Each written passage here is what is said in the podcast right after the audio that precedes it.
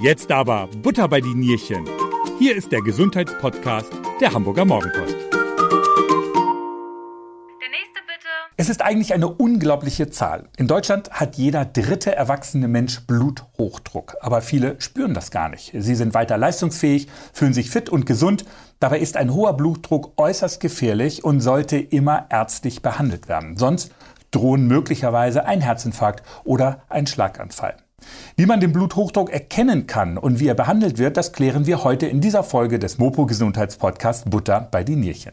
Mein Name ist Stefan Fuhr und ich bin zu Gast in der Asklepios Klinik Altona bei Professor Dr. Martin Bergmann. Er ist der Chefarzt der Kardiologie, Pneumologie und internistische Intensivmedizin. Danke, Herr Professor Bergmann, dass Sie sich die Zeit für uns nehmen. Herzlich willkommen bei uns. Ich muss einmal die Gelegenheit beim Schopfe packen. In Ihrer E-Mail-Signatur steht dritte medizinische Abteilung. Was machen denn die Kolleginnen und Kollegen der ersten und zweiten medizinischen Abteilung? Ja, das ist äh, eine berechtigte Frage, ganz spannend. Äh, die erste Medizin hier im Hause ist eine Abteilung mit ganz großer Historie. Hier geht es um Magen-Darm-Erkrankungen, enge Zusammenarbeit mit den hiesigen Chirurgen, Bauchchirurgen.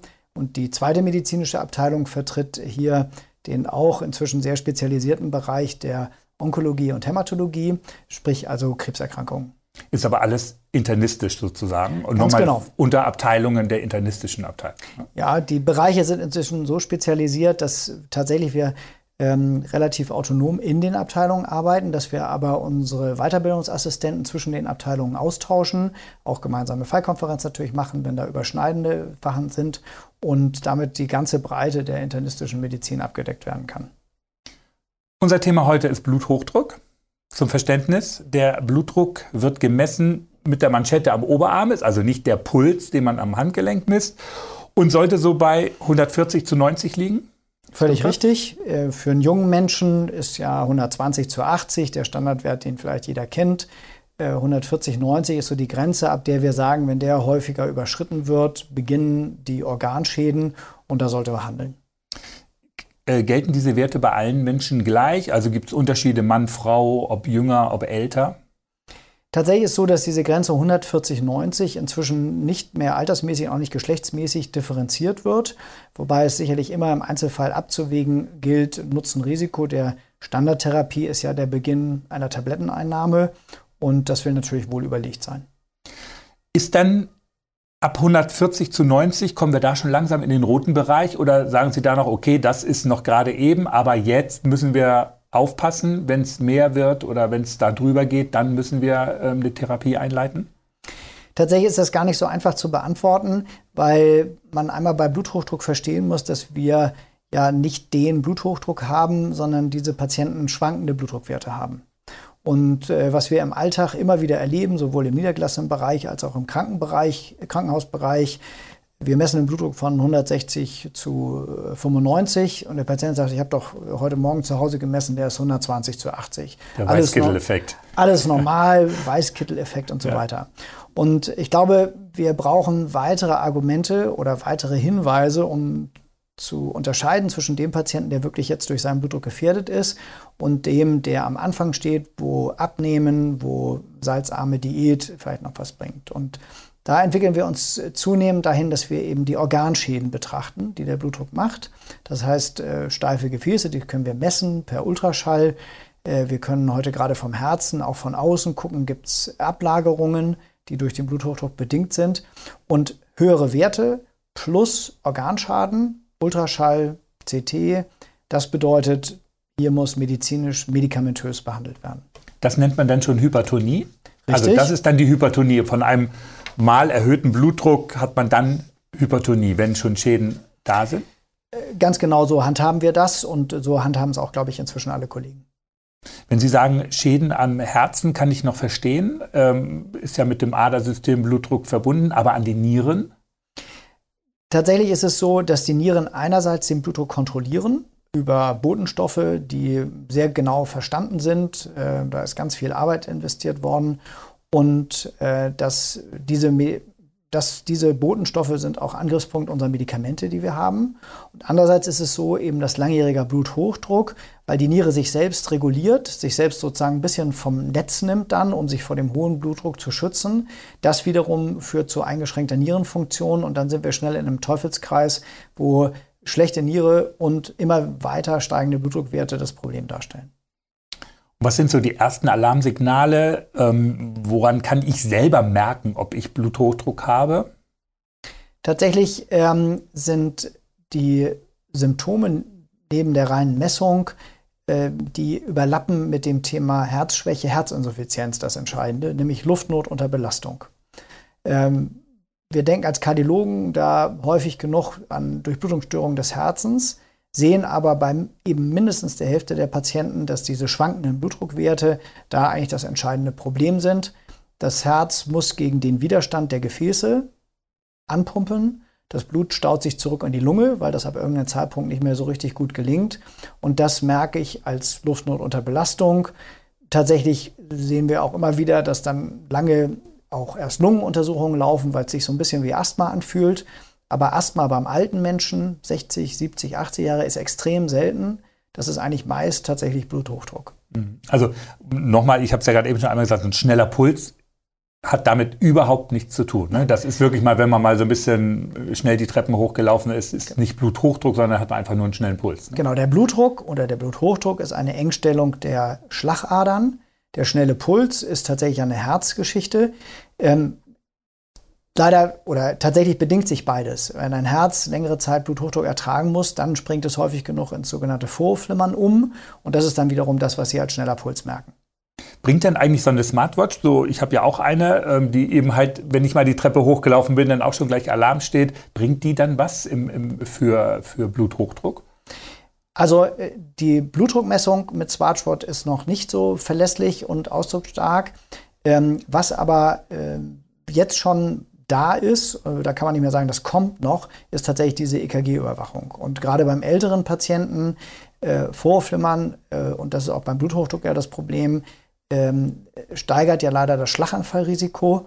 Und das kriegt man mit den Smartwatches tatsächlich früher detektiert, haben wir den Eindruck, als mit unseren klassischen Methoden.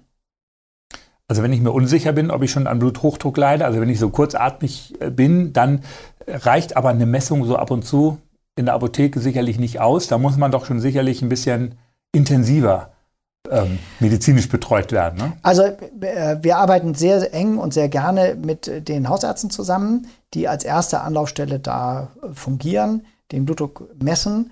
Und äh, man misst den dann dreimal hintereinander. Das ist so, wenn wir Studien zu dem Thema machen, ein ganz etabliertes Protokoll. Und äh, auf dieser Basis kann dann entschieden werden, an welcher, welcher Stelle bin ich.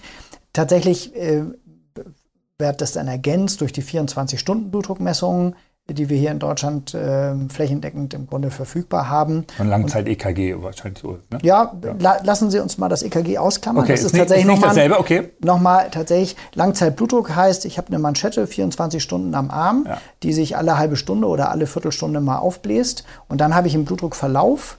Und äh, danach können wir auch ablesen, wie weit die Erkrankung ist. Ganz typisch ist zum Beispiel, ich hoffe bei Ihnen auch und äh, auch bei mir, also unserem Alter hier, so ich schätze mal plus 50, ist, ähm, nachts, eine, ist, ist, nachts eine Absenkung. Ähm, und beim Patienten mit Bluthochdruck geht diese Nachtabsenkung verloren. Deswegen hat der Bluthochdruckpatient auch meist morgens um drei, vier eine Aufwachphase und kann dann aber nicht wieder einschläfen. Und wenn er dann misst, ist der Blutdruck auf einmal 180. Und das ist tatsächlich ganz typisch. Kein Mensch weiß warum, ich auch nicht. Aber das ist etwas, was wir durch den Langzeitmessungen häufig dann nachweisen können. Und wenn ich jetzt einen Blutdruck selber gemessen habe und von, ich weiß nicht, 200 oder, oder drüber habe, muss ich dann einen Rettungswagen rufen? Bin ich dann Notfall? Notfall ist eigentlich nur der, der dann äh, unter äh, stärkeren Luftnoterscheinungen eine oder ganz starke Kopfschmerzen hat. Tatsächlich ist die Gefahr, dass diese hohen Blutdruckwerte ähm, eine Hirnblutung verursachen und man sollte das also nicht zu lange mit sich rumtragen. Ähm, Notfall ist aber nur der, der da wirklich diese Symptome hat. Ansonsten reicht es äh, beim Hausarzt vorstellen, gemeinsam diskutieren, jetzt Medikamente erweitern äh, oder erstmal starten man sollte es auf jeden Fall nicht einfach nur wegdiskutieren und sich freuen, wenn der Blutdruck äh, fünf Stunden später wieder bei 140 ist und dann denken, alles ist in Ordnung.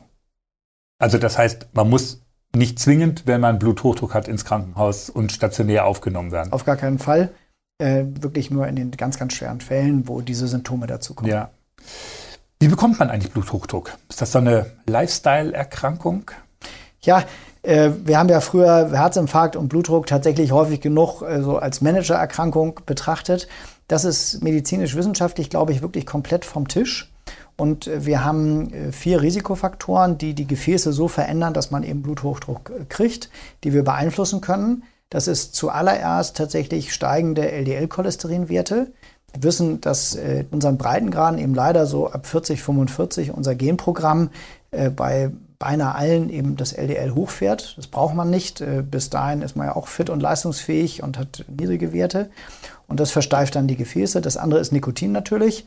Auch da Versteifung der Gefäße, Bluthochdruck, Zucker, ähm, auch eine Erkrankung äh, des älter werdenden Menschen, sag ich mal. Leider, also bei uns im mhm. Alter startet das so und äh, wird dann immer mehr. Und ähm, was man nicht beeinflussen kann, sind zwei Risikofaktoren, die auch ganz wesentlich sind, nämlich tatsächlich das Alter äh, und äh, männliches Geschlecht. Und zu viel Salz. Man hört ja immer, wer sehr viel Salz nimmt, leidet auch schneller oder häufiger an Bluthochdruck.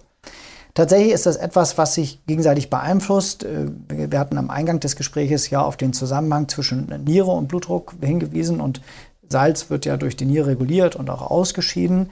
Ähm, diese ganz eindeutige Beziehung, ich äh, habe einen hohen Salzkonsum, wenn ich mein morgendliches Ei salze und da das Dreifache, was ich vielleicht brauche, aufnehme und dann habe ich zwingend Bluthochdruck, die ist wissenschaftlich nicht mehr ganz so eindeutig haltbar.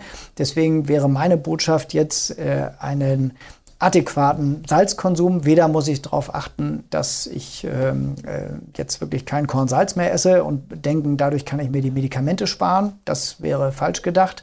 Ähm, aber übermäßiger Salzkonsum ist sicherlich schädlich. Aber apropos Medikamente sparen, kann man seinen Blutdruck selbst wieder regulieren? Also wenn ich gesünder lebe, wenn ich vielleicht mehr Sport mache, wenn ich ähm, das Cholesterin kann man ja auch mit Ernährung versuchen, wieder in den Griff zu bekommen. Am Alter kann man natürlich nichts machen, das ist klar.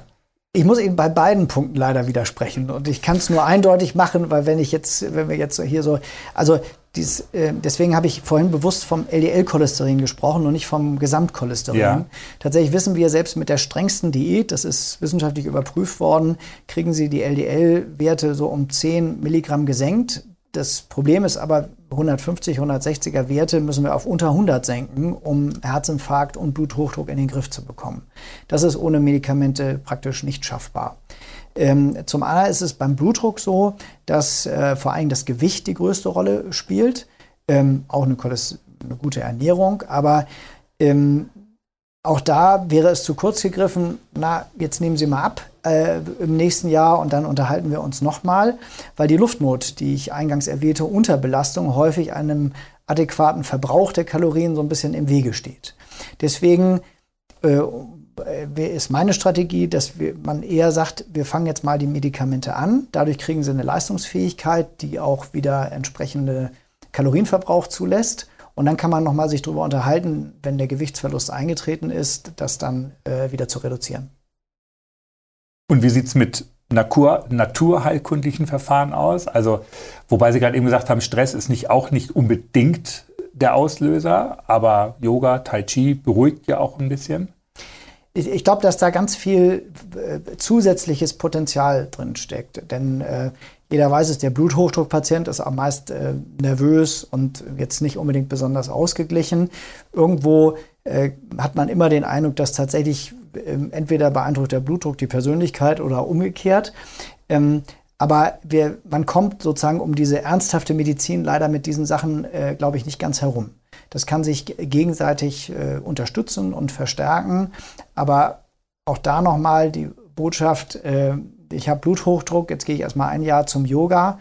Da kann schon einiges kaputt gehen in der Zeit. Mhm. Ähm, und deswegen lieber beides anfangen und nachher, wenn es gut klappt, kann man ja auch wieder was weglassen. Mhm.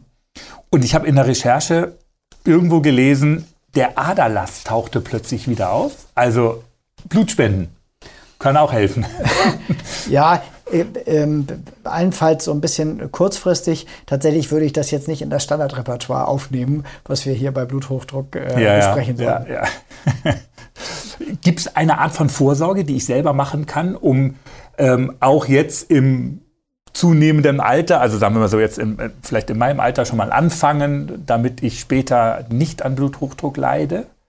Also wie eingangs erwähnt, dieses Thema Diabetes äh, als Risikofaktor spielt da eine ganz hohe Rolle. Und ähm, da gibt es ja den eindeutigen Zusammenhang eben zum Gewicht. Und äh, das wird jeder ja beobachten. Wenn ich 20 bin, ist der Kalorienkonsum relativ äh, ohne Folgeerkrankungen. Mhm. Ab irgendeinem bestimmten Alter scheint sich der Stoffwechsel so umzustellen, dass äh, da kohlenhydratreiche Ernährung, wie sie äh, teilweise äh, lange praktiziert wurde, eben wirklich ein Problem darstellt. Da bewusst darauf zu achten, zu verzichten, äh, kann vermeiden, dass ich zehn Jahre später regelmäßig Tabletten nehmen muss. Tabletten ist so das Stichwort. Ist das eigentlich die einzige Behandlung für Bluthochdruck? Also man nimmt blutdrucksenkende Medikamente? Also das ist das, was unsere Leitlinien ähm, äh, ganz klar äh, sagen und hervorheben, ab 140 zu 90 in, in mehreren Messungen mit eben gegebenenfalls entsprechenden Organveränderungen am Herzen sind es Tabletten.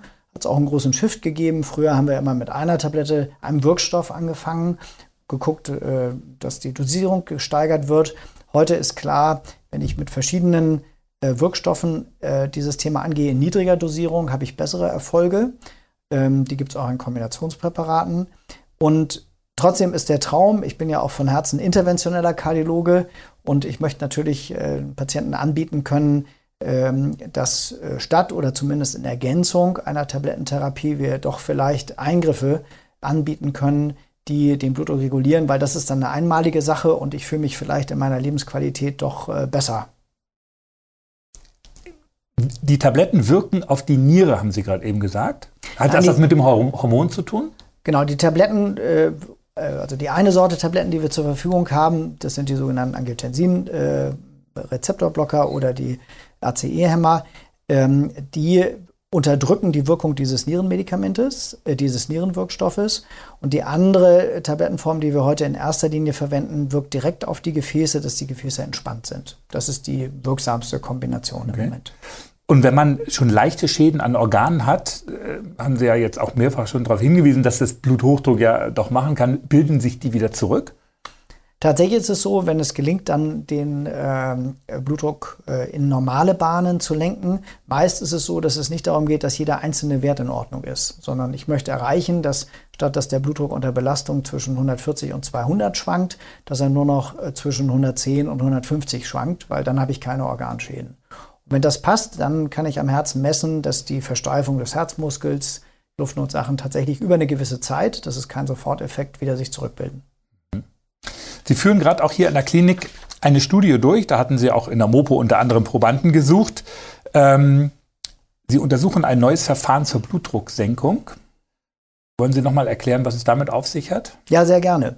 Also so ganz neu äh, ist das äh, der, der Ansatzpunkt dieses Verfahrens tatsächlich nicht. Wir hatten schon mal eine Phase ähm, vor zwölf Jahren, wo mit verschiedenen Systemen ähm, untersucht wurde oder auch schon angewendet wurde, die sympathische Innervation der Niere, nämlich die Verbindung des vegetativen Nervensystems mit der Niere zu kappen, um dadurch eine Blutdrucksenkung herbeizuführen. Und äh, wir hatten damals äh, den Eindruck, dass das tatsächlich wirkt, insbesondere bei den Patienten, die so in der Anfangsphase der Erkrankung sind. Und ähm, das konnte nachher in einer äh, Studie nicht ganz so bestätigt werden. Und da das schon so eine breite Ausbreitung äh, erfahren hatte, ist es dann aus dem äh, Kassenkatalog rausgeflogen. Und damit konnten, hatten wir jetzt ein paar Jahre da leider die Möglichkeit erstmal nicht. Ähm, jetzt gibt es neuere Ansätze und äh, da bin ich sehr froh, dass wir jetzt Patienten, die unter der Standardtherapie keine ausreichende Blutdrucksenkung erfahren, eben dieses äh, Verfahren wieder anbieten können. Und zwar äh, können wir über einen Eingriff über die Leiste äh, in, den, äh, in der Wand der Nierenarterien diese sympathischen Nervenfasern äh, sozusagen kappen. Äh, und damit ist die Kopplung zwischen Aufregung, aber auch Älterwerden anderen und der Freisetzung des Angiotensins und anderer Rezeptorblocker äh, unterdrückt und ähm, wir überprüfen dann, ob das den Blutdruck senken kann. Ohne Tabletten dann? Mit reduzierter Tablettendose. Okay. Okay. Ähm, das Verfahren befindet sich ja noch in der klinischen Erprobung. Wie lange dauert es so erfahrungsgemäß, bis vielleicht jeder Blutdruckpatient davon äh, profitieren könnte? Tja, also die Studie ist erstmal so angelegt, dass wir die Patienten zwei Jahre nachbetreuen. Und äh, Studie heißt ja immer, damit wir wirklich eine Aussage am Ende haben. Das war das Problem der, der ersten Phase, wo wir das hatten. Da hatten wir nämlich diese Studien vorher nicht gemacht und das Verfahren hatte sich einfach schon viel zu weit ausgebreitet. Ähm, die Hälfte der Patienten wird zugelost äh, der, der, Gruppe, wo wir in Anführungsstrichen nur so tun, als mhm. ob wir eine mhm. Ablation machen. Damit man Effekte des, ich glaube, ich bin jetzt abladiert, also habe ich niedrige Blutdruckeffekte, also Placebo-Effekte, die es auch eben bei solchen Eingriffen gibt, weghalten können. Und wir äh, verfolgen die Patienten dann zwei Jahre und danach wird geguckt, äh, wie der Effekt ist. Und äh, das heißt, so lange werden wir noch warten müssen, bis dann Ergebnisse vorliegen und wir es vielleicht wieder in der Routine anwenden können. Ja, nach allem, was wir jetzt auch so besprochen haben, lohnt es sich Ihrer Meinung nach, ein Blutdruckmessgerät für zu Hause zu haben und morgens einmal eine Kontrolle, eine Check-up, privaten Check-up zu machen? Ähm, das lohnt sich sicherlich nicht für jeden. Und ich erlebe auch viele Patienten, die sich dann so ein bisschen damit verrückt machen. Und wenn der Effekt nur ist, okay, ich habe mal einen höheren Wert, ähm, das heißt, ich setze mich hin und warte, bis er wieder runter ist und dann messe ich nochmal und das ist der Wert, den ich aufschreibe, dann ist das nicht, der, nicht sinnvoll.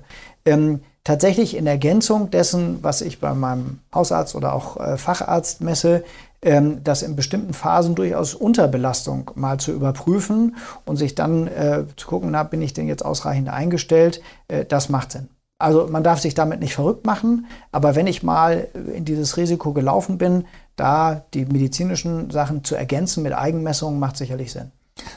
Aber jetzt auch nicht zwingend, wenn ich jetzt keine der äh, von Ihnen ja schon beschriebenen Symptome Luftnot äh, habe, dann äh, macht man dann reicht mehr, mehr verrückt als so. Ne? Genau. Ja, genau. Professor Bergmann, herzlichen Dank für das Gespräch. Vielen Dank. Liebe Hörer, auch Ihnen herzlichen Dank, dass Sie wieder eine Folge unseres Gesundheitspodcasts Butter bei den Nierchen gehört haben. Gesundheitstipps gibt es auch jeden Sonnabend in Ihrer dicken Mopo am Wochenende. Und hören Sie auch unbedingt einmal in die Podcasts meiner Kolleginnen und Kollegen rein. Wir von der Mopo haben da noch einiges für Sie im Angebot. Mein Name ist Stefan Fuhr und ich sage Tschüss, machen Sie es gut und bleiben Sie gesund.